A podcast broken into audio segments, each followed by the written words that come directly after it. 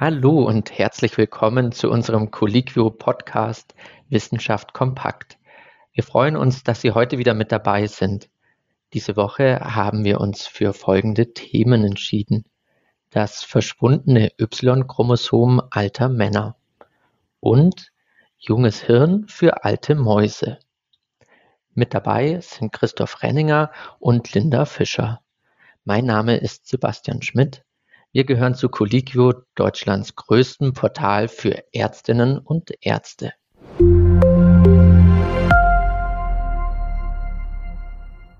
Heute beschäftigen wir uns zunächst mal mit dem Y-Chromosom. Bei Männern in höherem Alter kann das in einem Teil der Körperzellen verloren gehen.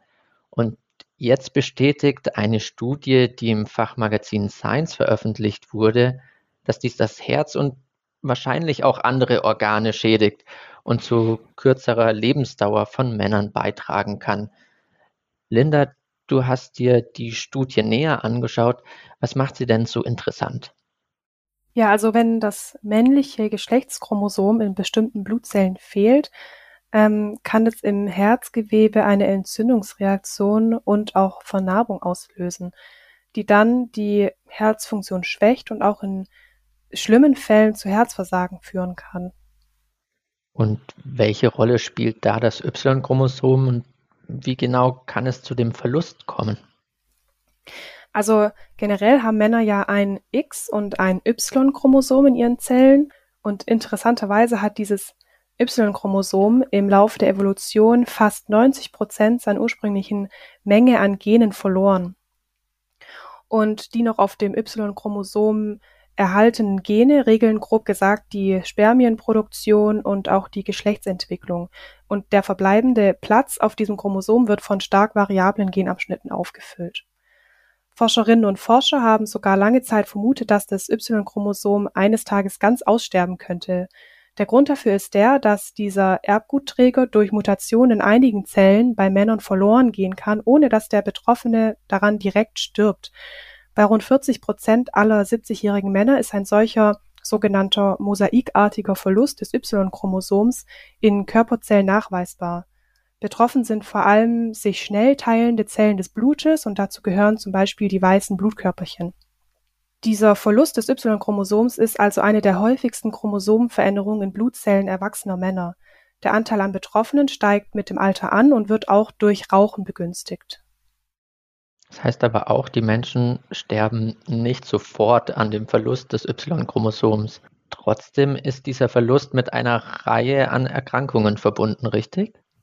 Genau, also ganz harmlos ist so ein Chromosomenverlust nicht.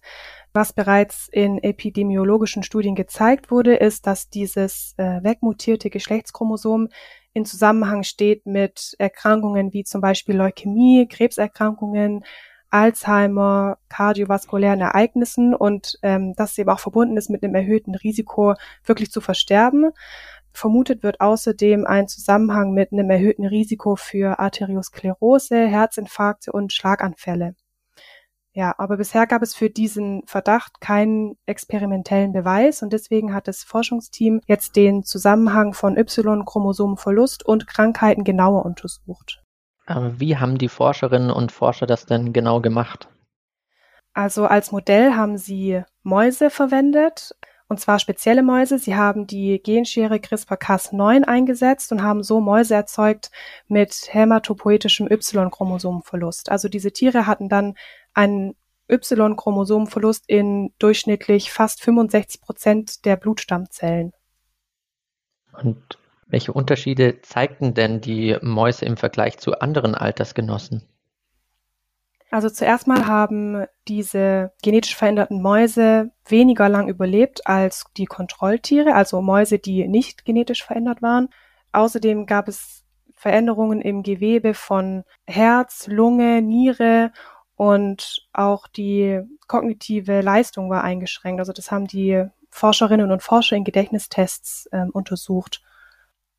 Ja, und das liegt eben nahe, dass der Verlust des männlichen Y-Chromosoms in Blutzellen äh, nicht nur im Herzen, sondern auch anderswo im Körper Schäden anrichten kann. In der Studie gehen die Forscherinnen und Forscher aber primär auf Veränderungen im Herzgewebe ein. Was gibt es denn da genau für Befunde? In der Tat, das war der Fokus der Studie. Und in der Tat zeigten die Mäuse eine höhere Anfälligkeit für die Herzfibrose.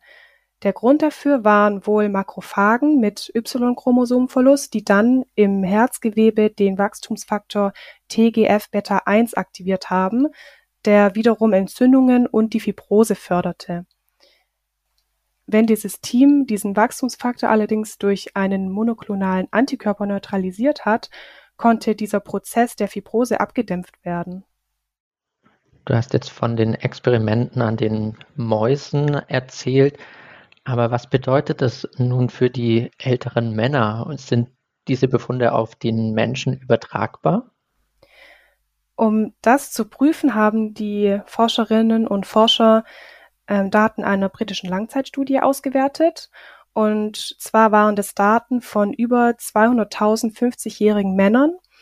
Und sie haben eben geschaut, ob es einen Zusammenhang gibt zwischen dem Anteil der Y-Chromosom-freien weißen Blutkörperchen und dem erhöhten Risiko für Herz-Kreislauf-Erkrankungen oder Todesfälle. Und das war in der Tat der Fall. Also die Ergebnisse, die Sie hier in dieser Biodatenbank gefunden haben, stimmen mit den Ergebnissen im Mausmodell überein. Das deutet darauf hin, dass dieses wegmutierte Y-Chromosom auch bei Menschen eine direkte physiologische Wirkung haben kann. Das Autorenteam spekuliert darauf, dass ähm, sie diesen Antikörper, den sie bei den Mäusen eingesetzt haben, dass dieser Antikörper auch bei Menschen mit Chromosomenverlust eine Herzfibrose abwenden könnte. Also die Studie liefert womöglich eine Therapieoption gegen die Herzfibrose. Thema Therapie. Gibt es denn noch weitere denkbare therapeutische Ansätze? Man könnte ja auch früher im Signalweg eingreifen und zum Beispiel schon den Verlust des Y-Chromosoms verhindern. Genau, das sagt auch der Kardiologe Professor Dr. Andreas Zeyer von der Universität Frankfurt. Er sagt, es wäre natürlich durchaus sinnvoll, den Verlust dieses Y-Chromosoms selbst in den Knochenmarkstammzellen zu beeinflussen oder auch die daraus resultierenden zirkulierenden weißen Blutkörperchen therapeutisch anzugreifen. Das ist allerdings derzeit noch sehr weit von einem klinischen Einsatz entfernt, aber laut Zeyer Gegenstand äh, zahlreicher Forschungen. Super, danke dir.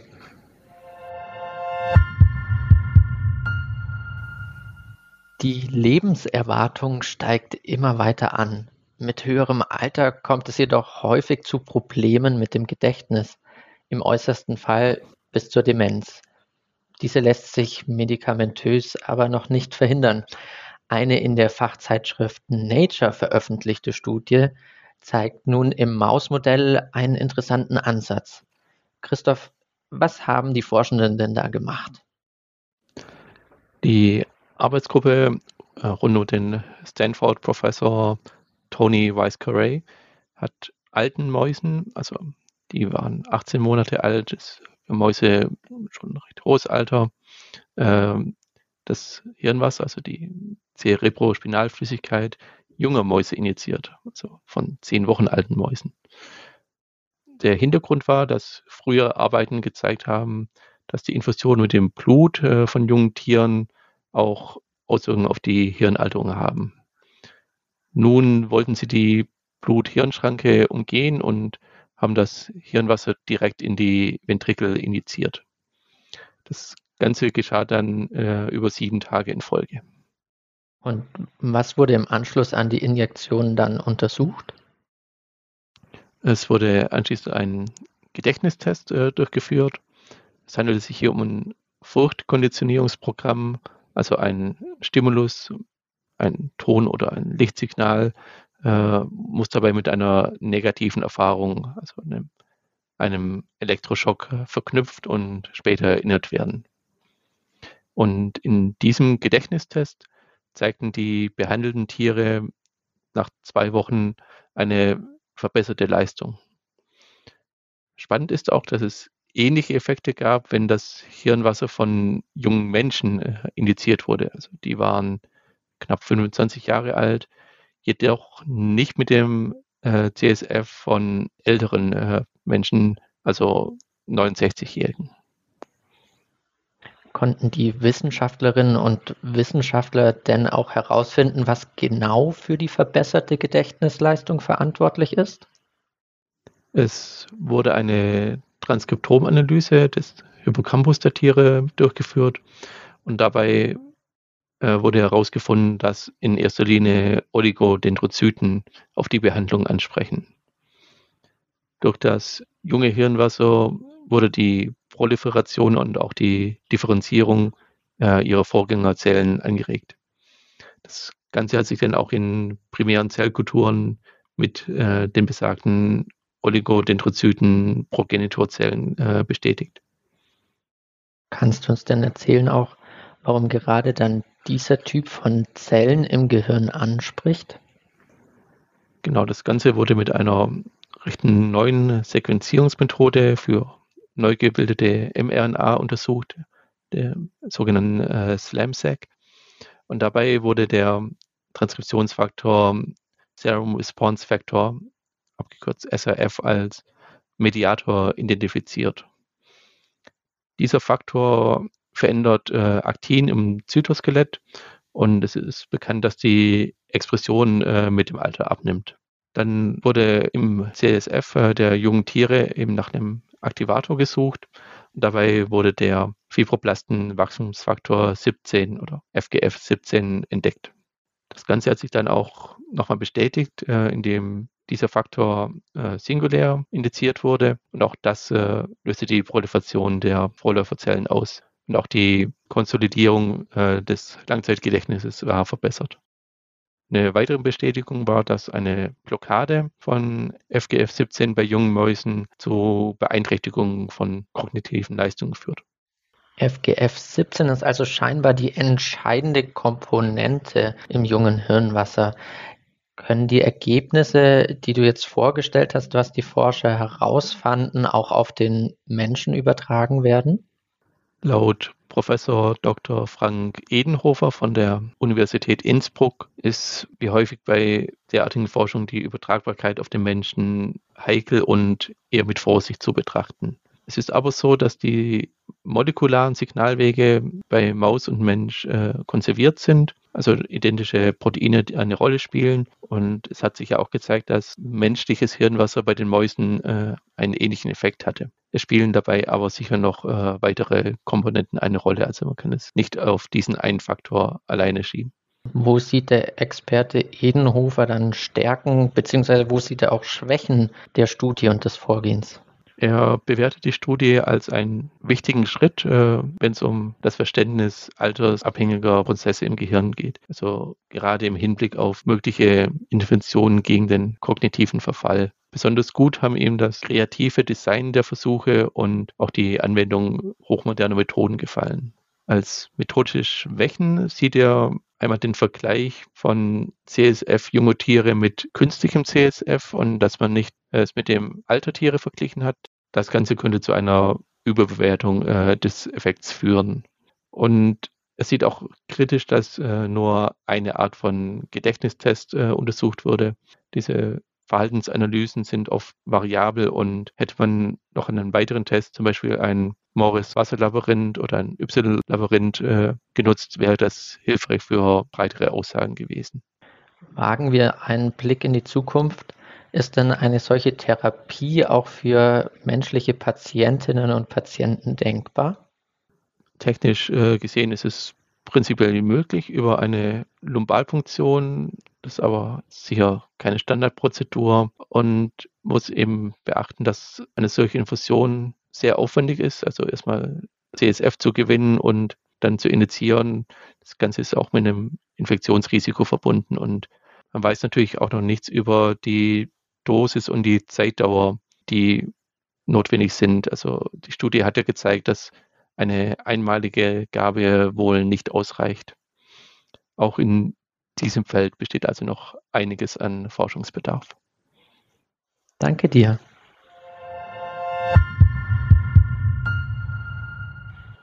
Und das war es wieder für diese Woche. Die Quellen zu den hier vorgestellten Themen finden Sie wie immer unter diesem Beitrag verlinkt.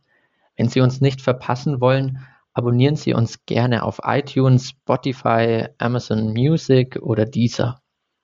Sie sind Arzt oder Ärztin und noch nicht bei Colliquio registriert, dann melden Sie sich gerne kostenlos an und lernen Sie die Plattform kennen. Dieser Podcast wird produziert von der Colliquio Medizinredaktion. Aufgezeichnet wurde am 11. August 2022. Redaktion Christoph Renninger, Dr. Linda Fischer und Sebastian Schmidt.